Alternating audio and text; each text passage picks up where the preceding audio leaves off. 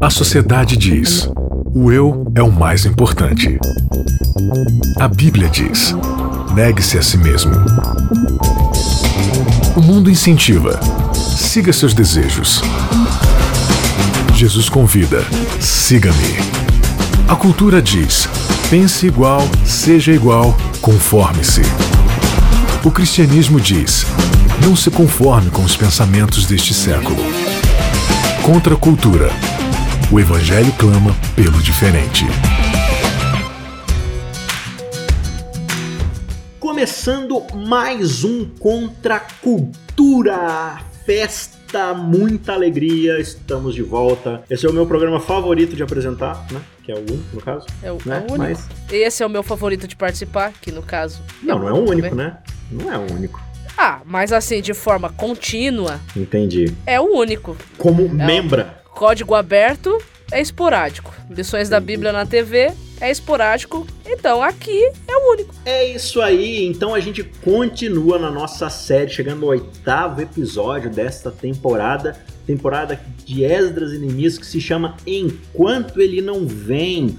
O período Eu tô curtindo. aqui, né? Tá gostando? Pra caramba. É legal aprender esses, esses momentos, esses, esses pontos na história bíblica, né? A Bíblia é uma história que está sendo narrada. Se a gente não aprender a enxergar a Bíblia assim, a gente nunca vai entender a Bíblia. É, essa, essa é a questão. É porque é de se esperar que o povo saindo do exílio babilônico mudasse, né? Pois é, mas você percebe que tudo como antes no quartel de Abrantes, nada, Nada de, novo novo. debaixo do sol. Exatamente.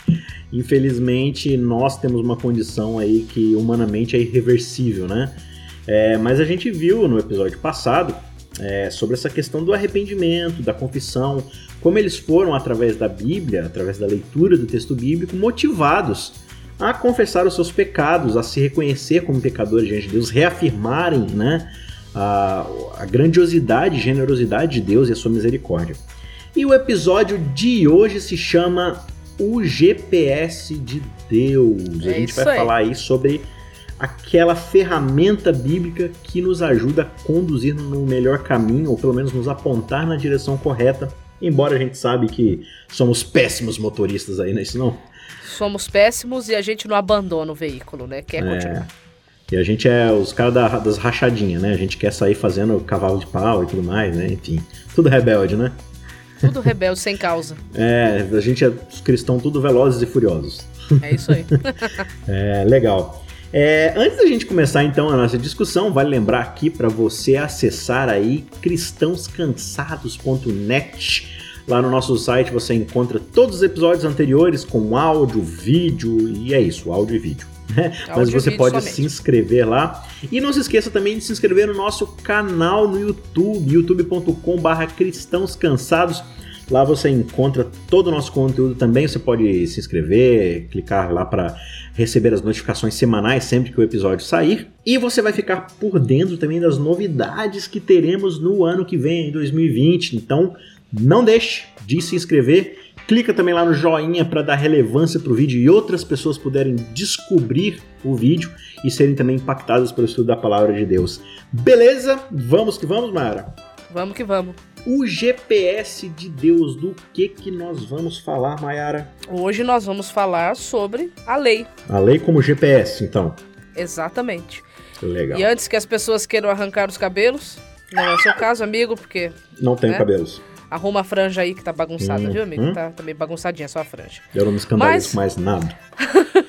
É, nós vamos falar sobre a lei, mas antes que as pessoas achem que nós, com, por lei aqui, queremos dizer o, o decálogo, enfim, os dez mandamentos, a gente vai estudar a lei no seu aspecto amplo, na Sim. sua amplitude, naquilo que ela realmente significa, naquilo que ela realmente é, é o objetivo pela qual ela foi dada. Então, hoje nós vamos falar sobre a lei e também nós vamos falar sobre a questão da aliança, a lei dentro da aliança.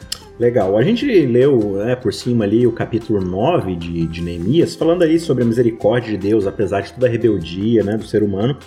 E no verso 32 tem uma ênfase aqui que eles dão no seu momento de louvor e de oração, que é assim: Agora, pois, ó Deus nosso, ó Deus grande, poderoso e temível, que guardas a aliança e a misericórdia, Não menospreze, eles vão falar, né, a aflição que eles estão tendo de arrependimento e confissão. Mas é legal essa ênfase que eles dão aqui. O Senhor é um Deus poderoso e temível, mas que guardas a aliança e a misericórdia, né? Essa é a grande ênfase aqui. O Senhor guarda a sua aliança de amor. Mayara, em, em termos rápidos, assim, como é que a gente pode explicar para o pessoal o que é uma aliança dentro desse contexto bíblico, né? É esse anelzinho que eu uso aqui para simbolizar meu casamento ou tem alguma conotação teológica mais profunda? Olha, esse anelzinho aí é legal, viu? Recomendo. Use. Certo. Mas dentro da Bíblia tem uma conotação teológica um pouco mais profunda. Uhum. E aliança vem do hebraico do termo berit, e esse termo berit significa amarrar, prender. Então, é, esse termo ele denota relacionamento. Então, aliança na Bíblia é o relacionamento. E é um relacionamento, geralmente, entre duas partes, né? Que tem um aspecto legal, digamos assim, de, de ligar duas pessoas a um compromisso, né? Exatamente. Então, então geralmente, você liga sim. as duas pessoas a um compromisso. É, a forma que essa aliança era feita era muito interessante, aliás, viu? Depois uhum. o pessoal que quiser pode ir lá para Gênesis capítulo 15, que sim. lá, a partir do verso 26, se eu não me engano, você vai encontrar é, como que é, era feitas as alianças antigamente. É, Matava-se animais, né? Partia-se ao meio. Né? meio. Uhum. É, ambas as partes que estavam fazendo aliança deveriam passar por sobre a carcaça daquele animal partido ao meio. Uhum. E o que, uhum. que representava aquilo, né? Que aconteça comigo o que aconteceu com esse animal caso eu quebre a minha, a minha, o meu contrato, o meu acordo, a minha aliança com você. Exatamente. E aí, nesse aspecto, é super interessante, uhum. porque ali em Gênesis 15 você tem Deus fazendo uma aliança com Abraão. Com Abraão. E o, e o único que passa por cima da carcaça é Deus, Abraão não passa. É, exatamente, né? Abraão cai no sono, né? E ele vê apenas em sonho Deus passando ali no meio do, dos animais, né? Isso. Ou seja, Deus é o único que toma o ônus da, da quebra da aliança. Agora, a gente pode se levar a pensar assim: ah, mas Deus já sabia que o povo ia quebrar a aliança, Deus sabe todas as coisas, por que, que ele se gastou, por que, que ele se deu ao trabalho de fazer uma aliança com o povo sabendo que eles iam quebrar? Não era mais fácil simplesmente ele já lá e resolver tudo logo, fazer as coisas? Poderia, poderia fazer, não poderia, Maiara. Ele tem poder para isso, não tem? Então, ele tem, mas sabe o que, que acontece? Deus não negocia com o caráter dele. Então. O que isso significa? Eu, eu diria pra você, ele nem poderia. Sabe uhum. por quê? Porque vai contra Sim. o caráter é, dele e Deus não vai contra o seu próprio de caráter. potencial e de vontade, né? De, de, de, uma coisa mais ontológica, né? Ele tem poder para isso, mas o seu caráter, a razão do seu ser é exatamente o oposto disso, né? E ele, a Bíblia não diz que Deus é amor? Como é que Deus seria amor se ele não desse opções? Ou a opção de, de ser rejeitado. Então a gente tem que entender que no amor existe um ponto vulnerável chamado rejeição. Se Deus é amor, ele se assumiu assim, ele é assim, o caráter dele é assim, então ele assumiu o risco. Agora, Deus ele faz essa aliança com o ser humano, ele faz esse contrato jurídico, digamos assim. Imagino que porque ele quer deixar de forma clara, não só para o povo, para os indivíduos e para o universo em geral, de que mesmo juridicamente o quanto ele não muda, né? É, é. Ele está sempre sendo fiel ao seu contrato, cumprindo todas as cláusulas. E embora o ser humano, o povo né, de Israel ali, Abraão, Davi, o povo de Israel em geral, todos eles falham miseravelmente, quebram a aliança, quebram as cláusulas da aliança. E ainda assim Deus permanece o mesmo, Deus não muda o seu trato para com o seu povo, ele não descumpre suas promessas, apesar de toda a iniquidade do povo, de toda a rebeldia e de toda a chance que eles tinham de errar o alvo Deus permanece sempre o mesmo, né? Então Deus vai mostrando isso através da história do povo de Israel, de que ele é o mesmo ontem, hoje e sempre será a mesma pessoa, né, Maia? É, ele não é inconstante, né? Ele, é, a variação dele não, não vai de acordo com a variação humana. Ele não Exato. trata o ser humano do jeito que o ser humano mereceria ser tratado, como está lá no Salmo 103. Né? Então isso faz toda a diferença. Como é bom você poder se relacionar com uma pessoa que você sabe que, por mais que você cometa erros, é, o amor dessa pessoa não se altera por causa disso. E aí, como a gente viu no episódio passado, o povo vai ler ali as palavras da lei, as palavras da Torá, e eles vão perceber, né, nos tempos lá de Esdras e Neemias, que eles quebraram essa aliança para com Deus vezes após vezes, inclusive foi por causa disso que eles foram parar lá no exílio, e agora que eles estão ali fora do exílio de uma forma geográfica, pelo menos, né, digamos assim, com a oportunidade agora de reconstruir em Israel, Jerusalém, eles querem firmar um pacto ali, né, de, de se manter cumprindo a lei, guardando aquilo que Deus havia pedido para eles na aliança, e eles querem seguir a lei dada por, por Deus por meio de Moisés e tudo mais. e obedecer ao Senhor Deus. Então é isso que a gente vai observar aqui no capítulo 10, né? O capítulo 10 ele começa com vários nomes é sempre bem interessante. O Neemias, daqui pra frente, vai ter muito nome, né? Nome, nome, nome, nome. A gente vai ter um episódio Daqui pra falar... frente, meu filho, é nome atrás de nome.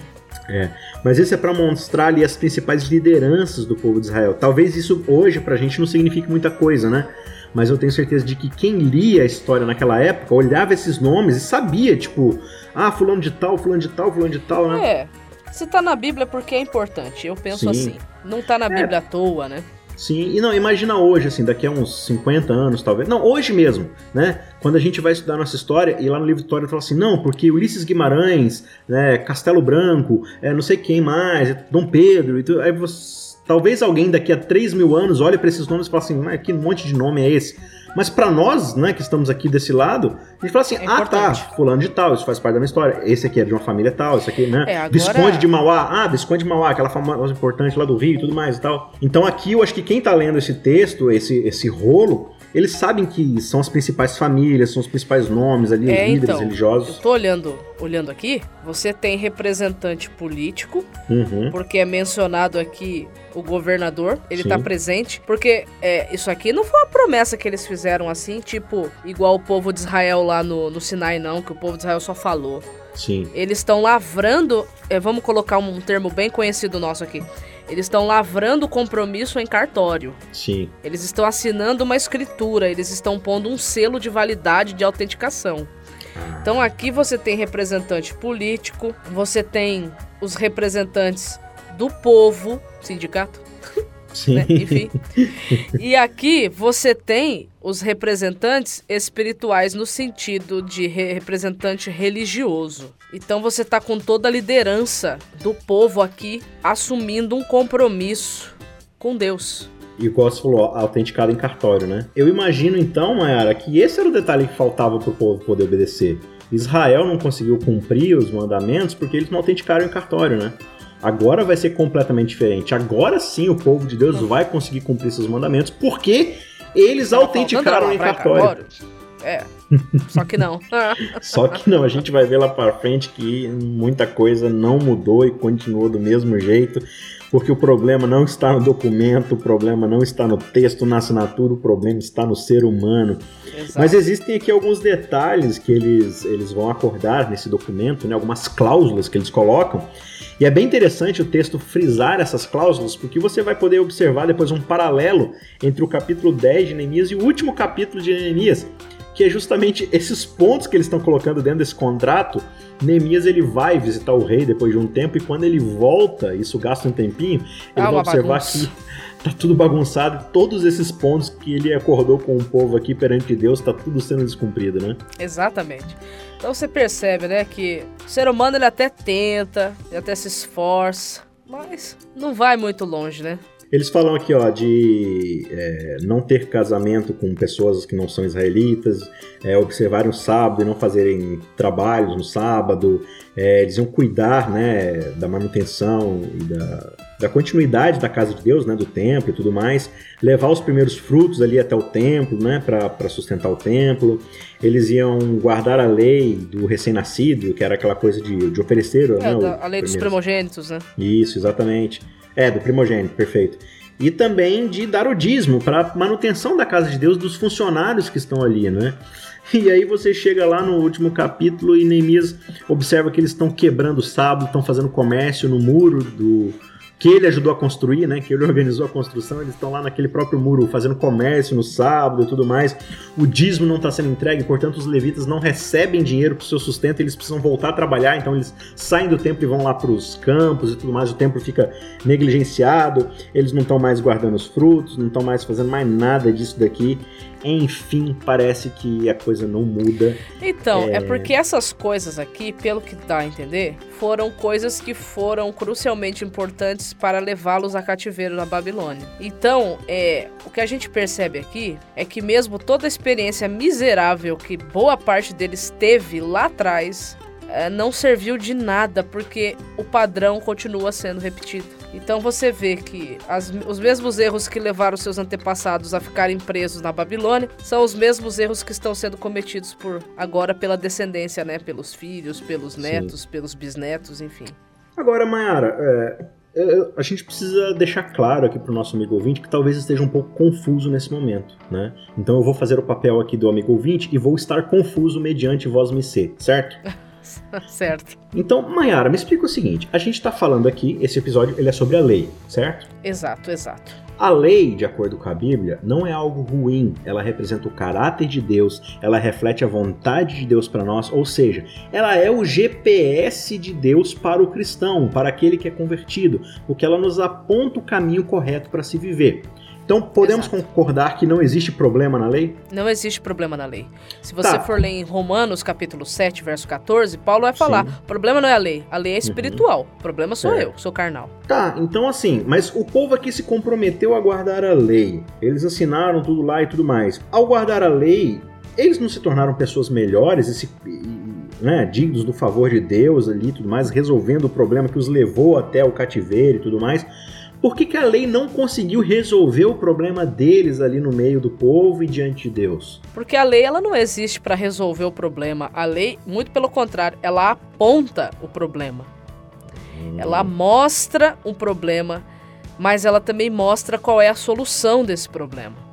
Então ah, a tá. Torá. Que no caso é guardar perfeitamente os mandamentos, certo? Não, nós não conseguimos guardar perfeitamente os mandamentos. Então para que serve a lei? Não estou entendendo. Se não é para guardar, lei... é para fazer o quê? A lei ela representa a instrução de Deus, certo? Uhum. Aquilo que Deus gostaria de nós que nós fizéssemos. E se você observar bem, as instruções que Deus deu, elas são instruções altíssimas. Quando você diz assim que Deus gostaria que fizéssemos, então não é para fazer, ele só gostaria que fosse. Não, não é a vontade é pra... de Deus para nossa vida. É a vontade de Deus para nossa vida, mas por que que eu coloquei o gostaria? Porque é a vontade dele. Porém, todavia, entretanto, não é a nossa. Ah. Então, quando eu digo que a lei, a instrução, eu estou falando lei aqui, Torá, né? A instrução. Sim. Toda a instrução que a Deus Torá. ela revela quem Deus é, ela tem esses dois aspectos. Primeiro, ela revela quem Deus é, fato, só que ela também acaba revelando quem eu sou. E geralmente quem eu sou está em oposição a quem Deus é. Por isso que eu uhum. disse gostaria. Ele apresentou uma norma, o que era para o ser humano ser. Só que a lei, além de mostrar o que era para o ser humano ser, ela também mostra que o ser humano não é mais e o porquê ele não é mais. Uhum. Então Deus, através da sua lei, ele se revela e ele mostra qual é o plano dele para a vida do ser humano. Então eu poderia dizer que a lei ela é dividida em três funções, digamos assim. Isso. Primeiro, ela é a vontade de Deus para minha vida, Isso. correto? correto? Então ela é o, manual do fabricante para sua criação. Isso.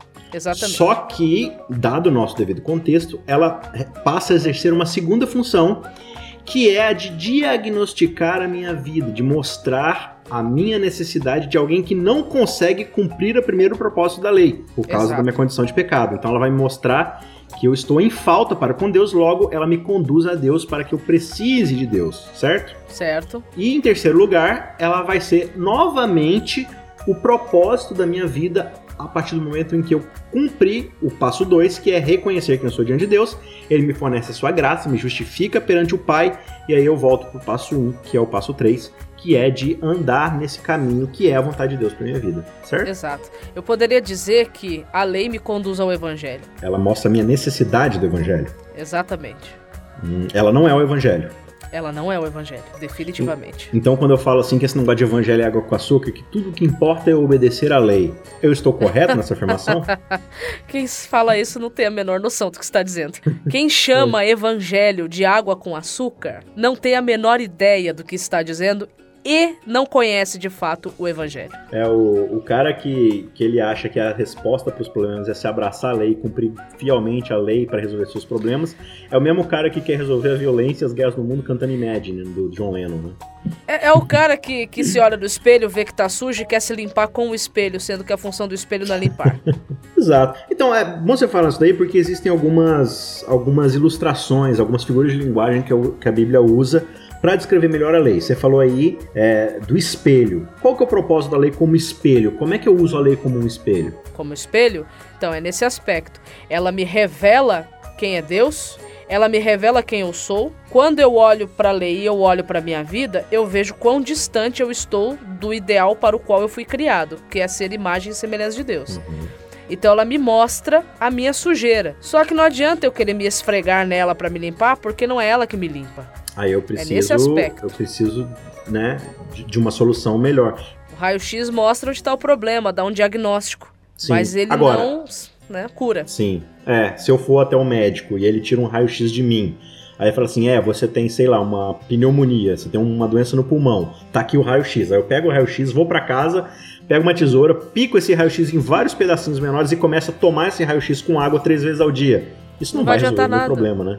Né? Porque ele não é o remédio, ele é o diagnóstico, né? Exato. Então a lei são as instruções que Deus deu, e essas instruções servem para mostrar quem é Deus, para mostrar quem o povo é, para mostrar o que Deus espera. E tem, tem uma outra figura de linguagem também, que é a ideia de uma cerca, né?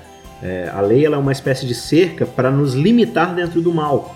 Então, numa sociedade onde está todo mundo vivendo para si mesmo, a lei ela tem esse impeditivo teórico de falar assim, Isso. assim, olha, a partir daqui você está entrando num caminho de destruição, de, prejudic de prejudicar o seu próximo tudo mais.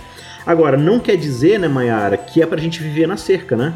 Ou seja, quando Deus fala assim, não matarás, ele espera que tudo que a gente faça para representar seu caráter é não matar. É, antes da cerca existe todo um vasto campo, né? É, é, até legal comparar isso com a ideia lá do Éden, porque quando Deus dá uma, o primeiro mandamento que Deus dá para o ser humano são dois mandamentos, né?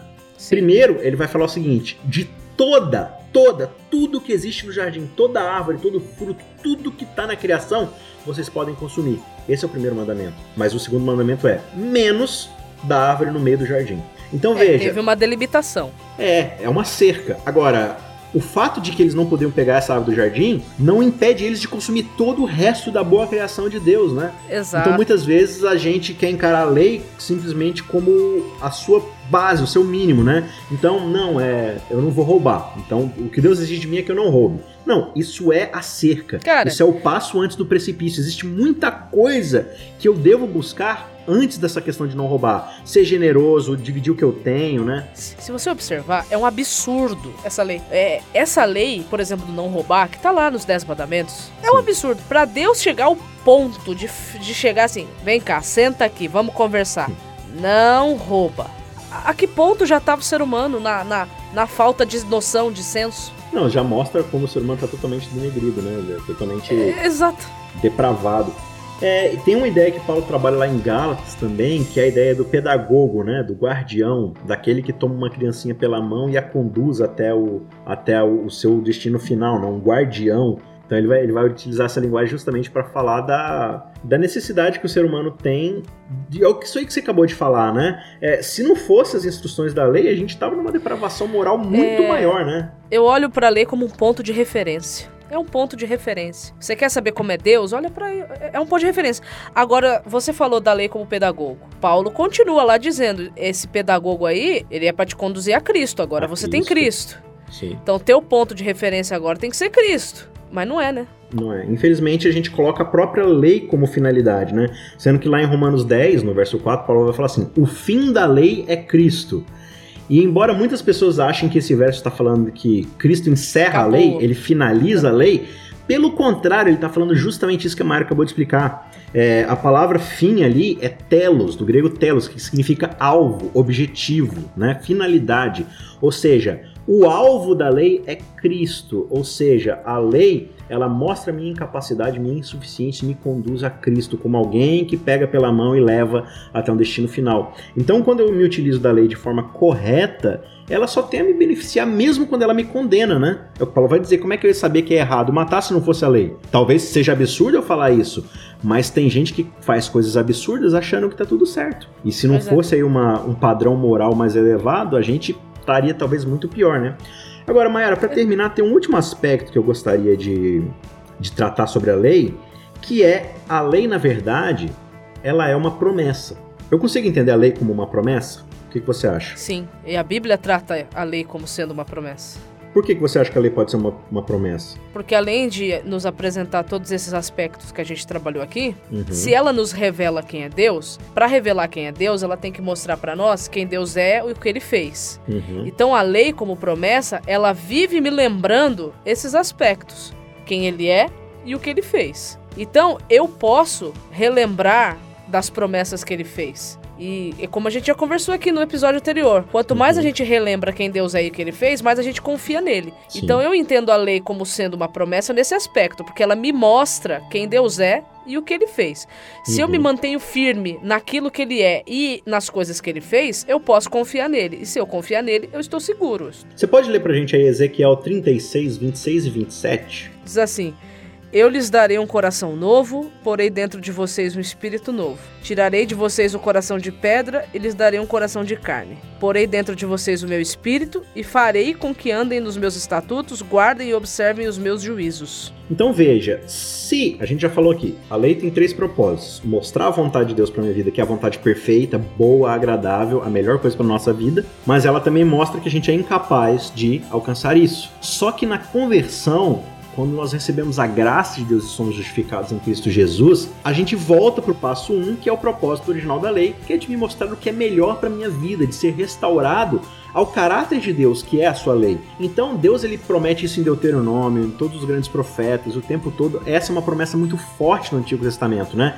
Vai chegar um momento, vai chegar alguém que vai fazer com que através da sua vida, do seu sacrifício, do seu sangue, é, essas promessas sejam cumpridas na nossa vida, que são as promessas justamente de andarmos no caminho de Deus, seguirmos os seus estatutos, não para a salvação, e é isso que a gente confunde. Por que, que a, a, a guarda da lei não é a nossa salvação? Porque nós, na verdade, estamos sendo salvos da não guarda da lei. É, então nós somos restaurados aquilo que Deus nos criou para ser lá no começo. Seguir a sua vontade, fazer a sua vontade. Então a promessa que Deus nos dá é: olha, tenha a vontade perfeita minha para sua vida mas você não consegue cumprir, certo? Mas eu estou prometendo certo. que eu vou te fazer cumprir. E é esse texto é legal porque ele fala, né? Eu farei com que você ande dos meus caminhos, dos meus é. estatutos. Eu vou te dar um novo coração, um coração de carne, não um coração de pedra. Eu vou fazer com que você se deleite na minha palavra, né? É show de bola isso aqui. Porque é somente através da presença do Espírito Santo na nossa vida que nós conseguiremos ter prazer na lei uhum. e conseguiremos, é, o máximo que nós pudermos, viver em conformidade a ela. Exatamente. E sempre lembrando, a obediência não é performance. A obediência não está atrelada à minha capacidade. A obediência tanto como a graça salvadora, tanto como a justificação redentora são presentes, a obediência também é um presente. Nós, por nós mesmos, não gostamos, a gente é rebelde, a gente erra o alvo, a gente não quer fazer a vontade de Deus. Por isso, a obediência também é um presente, né? Paulo vai falar lá em Filipenses: aquele que começou a boa obra em nós vai terminá-la, né? É ele quem cumpre essas promessas. O que fica claro na aliança, né, Mayara? Desde Adão até os dias de hoje, é que a única pessoa que cumpre sua parte no contrato é o próprio Deus. Então é nessa promessa, é nessa confiança que a gente pode se firmar, né? E é por causa dele que nós temos condição de nos achegarmos cada vez mais próximos ao Pai e dele recebemos esperança de sermos transformados de uma vez por todas num futuro muito próximo. Mas enquanto ele não vem, a gente segue nessa luta constante e a gente tem aí ao nosso lado a lei, a Bíblia, a Torá para nos instruir e nos fazer perceber o quanto necessitamos desse Deus maravilhoso e desse Cristo tão generoso e misericordioso que morreu por cada um de nós. Busque a lei de Deus, mas a busque com o propósito de ver a sua necessidade de Cristo Jesus. Beleza? Fie-se no Evangelho, na boa promessa de Deus de que Ele há de cumprir tudo aquilo que Ele nos prometeu e nos transformar à imagem do Seu Filho. Um forte abraço e a gente se vê. Contra a cultura. O Evangelho clama pelo diferente.